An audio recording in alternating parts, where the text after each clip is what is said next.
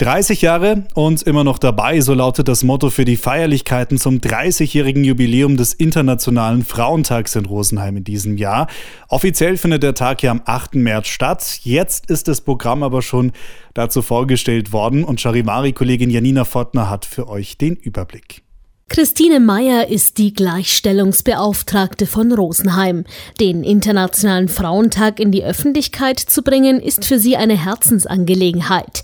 Insgesamt sind 13 Veranstaltungen geplant, alle mit unterschiedlichen Themen, sagt sie. Da geht es einmal um, wie Frauen den Krieg erleben, dann geht es aber auch, wie Frauen in der Politik das weiterschaffen können. Dann haben wir natürlich einmal was zum Lachen, wir haben ein Kabarett, das sehr spitzfindig sein wird, auch das Thema Gender nochmal auf die Kappe nimmt. Das Thema Gleichberechtigung ist auch noch immer ein großes Thema. Gerade die jungen Frauen, wenn ich denen sage, dass ich die Gleichstellungsbeauftragte bin, dann sagen sie, was, sowas gibt's noch, das brauchen wir doch gar nicht mehr. Aber frühestens dann, wenn sie ein Baby kriegen, dann merkt man, dass einfach noch nicht die Gleichberechtigung so richtig da ist. Da ist auf jeden Fall noch Luft nach oben. Es gibt aber auch den ein oder anderen Erfolg, betont Meyer. Also man kann ja zum Beispiel sagen, dass im Stadtrat 1994 sechs Frauen Mitglied waren und äh, heute haben wir 17 Frauen. Also von 44 insgesamt haben wir da schon mal eine Steigerung.